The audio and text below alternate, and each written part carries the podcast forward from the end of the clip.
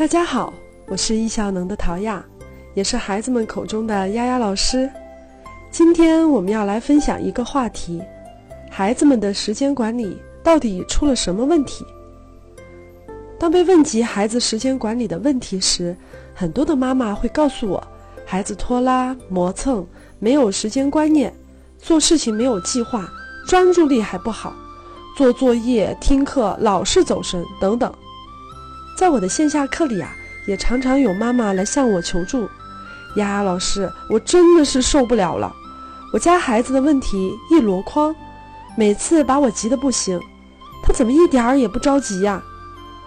每当家长来向我倒苦水的时候，我会让他先平静下来，试着把意识带回到自己的童年，感受一下，当我们还是个孩子的时候。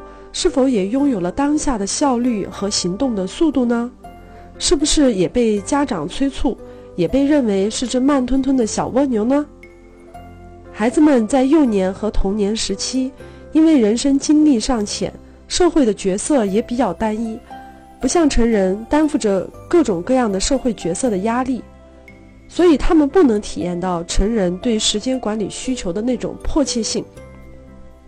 他们更多的是根据自己的感受去行动，来控制当下行为的速度和节奏。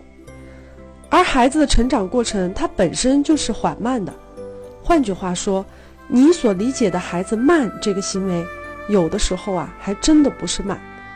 孩子们一开始并不了解自己动作的快慢，只是我们用了成人对速度和效率的标准去要求孩子们，所以你总觉得他慢。也总是在嘴上去催促他、唠叨他，慢慢的，孩子就被植入了这个信念：嗯，我是慢的，我很磨蹭，我喜欢拖拉。其实啊，造成这种认知差距的原因，是因为家长普遍缺乏时间管理的系统方法和工具，我们没有具体的标准和量化的单位，所以我们只能凭借自己的感觉来判断孩子动作的快慢了。我们还给了他们一个可能不太准确的反馈。举个例子啊，比如说吃饭，二十分钟没有吃完，超出两分钟和超出十分钟，大家觉得有区别吗？客观来讲啊，虽然他们都超时了，但超出两分钟肯定是比超出十分钟要好，值得被鼓励啊。但是呢，我们往往看到的只有一个结果，就是你没有在规定时间内完成。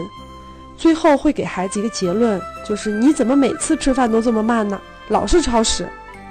孩子们看不到自己的进步，索性也就破罐子破摔，慢慢也就变得越来越慢了。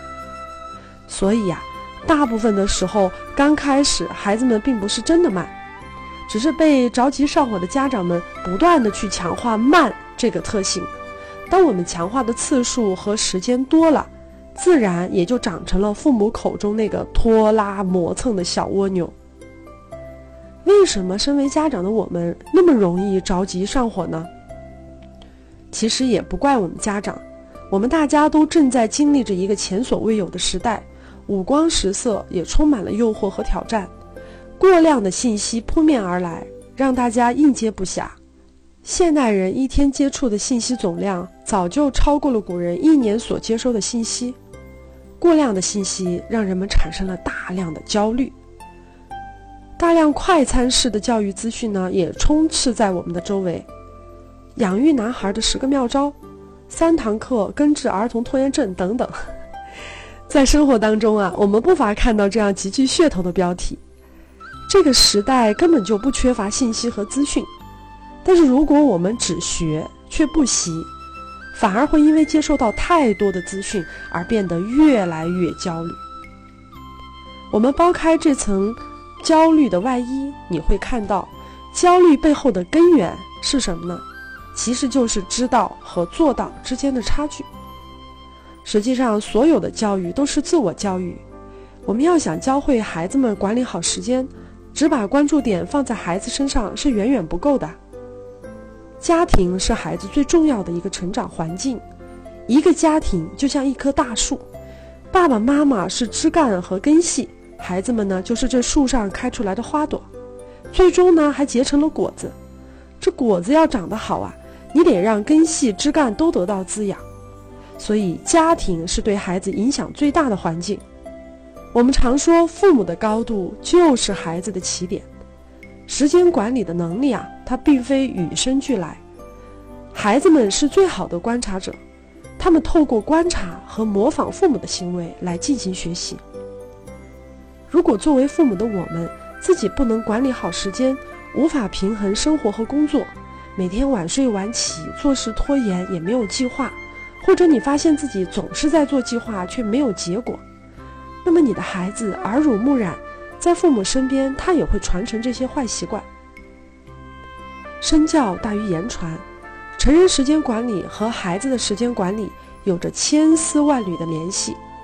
身为家长的我们，应该首先做好自己的时间管理，然后再学习如何引导孩子的方法，最终陪伴孩子一起去养成好习惯。这也是为什么我们把课程定义为亲子时间管理，而不叫儿童时间管理的原因。亲子时间管理，它倡导的是父母和孩子共同学习，一起去制定计划，一起为各自目标努力的同时，支持对方达成目标，互为陪伴，相互鼓励，同学同修。践行之路曲折反复，一个人走很容易在疲惫的时候就停下来。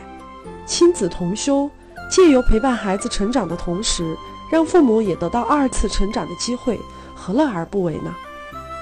时间本身是无法被管理的，我们只是透过对行为、习惯、事件、信息、空间等多个维度的自我管理，最终实现提升效率、平衡生活和工作学习，让我们的每一天都活得充实愉快，一天天的累加，最后获得的就是美好的生命体验。所以，时间管理其实啊，就是生命管理。生命管理可是一个复杂的系统。